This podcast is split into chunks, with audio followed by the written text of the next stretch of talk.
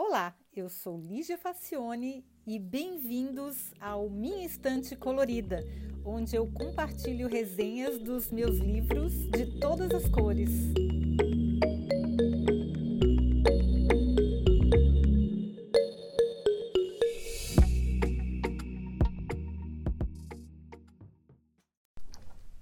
Olá!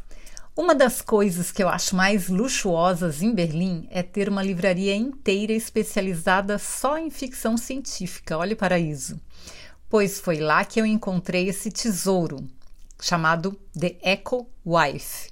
Eu deixei no original porque a tradução seria alguma coisa como a esposa Echo, o que não faz nenhum sentido, é muito estranho. A autora é a genial Sarah Gailey. Eu não conhecia ainda essa já premiada escritora. E The Echo Wife é a sua obra mais recente, publicada no ano passado. Bom, vamos à história.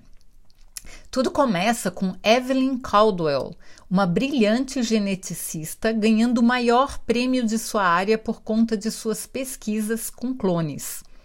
Ela recém se separou do marido e, apesar de feliz com o reconhecimento, está com o coração aos pedaços. Nathan parece ter sido o único amor da sua vida. Eles foram colegas de faculdade, mas enquanto ela almejava uma brilhante carreira em pesquisa e foi em busca de financiadores na iniciativa privada, o Nathan resolve virar acadêmico. A questão é que ele ama o brilhantismo da companheira, mas no final das contas quer mesmo uma esposa e filhos, a perfeita família tradicional onde ele é o chefe. Evelyn nunca sonhou em ser mãe e tudo se desmorona quando ela descobre que o marido leva uma vida dupla.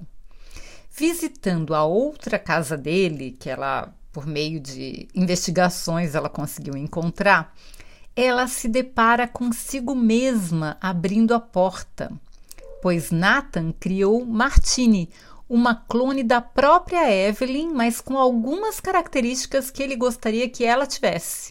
Martini é submissa, dócil, gentil e absolutamente dependente dele.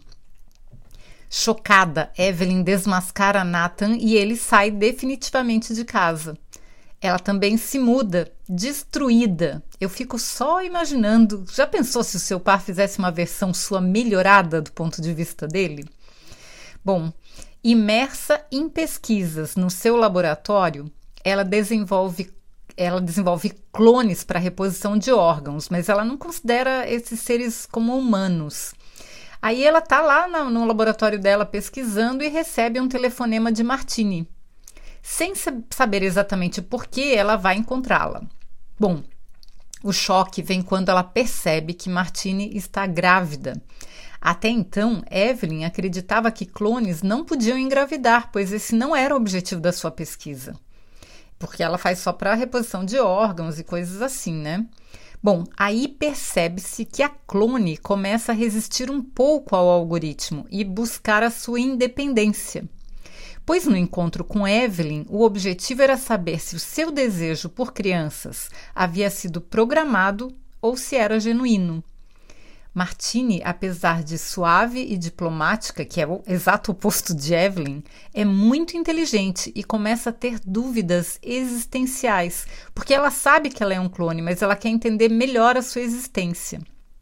Olha aí, é um, uma, uma, história de ficção científica, mas ela dá origem a muitos questionamentos interessantes. Se o que a gente gosta, a gente gosta mesmo, ou se a gente foi programado para gostar. É, não necessariamente ser programado como um clone, mas a sociedade a gente sabe que tem bastante influência, né? A sociedade, a cultura. Enfim, há toda uma reflexão sobre o que exatamente vem a ser o livre, ar, livre arbítrio, o quanto nós somos condicionados pela cultura, pelo ambiente social e pela biologia. Logo depois, Martine volta para casa e conta para o marido, que é o Nathan, sobre o encontro. Enfurecido porque ele não quer que sua mulher perfeita tenha iniciativa própria e dúvidas desnecessárias, ele tenta matá-la com uma faca de cozinha. Numa manobra, a moça se esquiva e acaba assassinando-o sem querer. Hum, tenso, né? Pois é, aí Martini liga imediatamente para Evelyn procurando ajuda, apavorada. Ela não explica o que aconteceu, mas a cientista percebe que é algo muito grave. Tecnicamente, a Martini não existe como ser humano. Ela não tem amigos, não tem documentos e ela não sabe como o mundo funciona. Porque depois a Evelyn descobre que a Martini não tem acesso à internet, olha só. A pessoa realmente não sabe como o mundo funciona. Bom, ela está em estado adiantado de gravidez e desconhece o que pode acontecer com ela, porque ela não sabe nada nem sequer sobre a gravidez. Pois é. Aí a Evelyn chega numa casa onde a cozinha está banhada de sangue, o marido virou um cadáver, quer dizer, o ex-marido, né? E a clone está em estado de choque. E aí ela precisa fazer alguma coisa. Bom, apesar de Martini não ser obra de Evelyn, ela é resultado de suas pesquisas que o marido roubou para seu próprio proveito. E agora nós temos vários problemas. A Evelyn pode ser acusada de crimes contra a ética científica. Tem a questão do assassinato do marido, que em princípio clones não matam, que pode virar um prato cheio para jornais sensacionalistas e colegas cientistas que têm ciúmes e inveja de suas conquistas. Pois é, aí todo o trabalho profissional de uma vida inteira está em risco. E isso a gente nem vai falar da vida pessoal dela, né? Que ela pode parar na cadeia. Pois é, e agora? Pois é.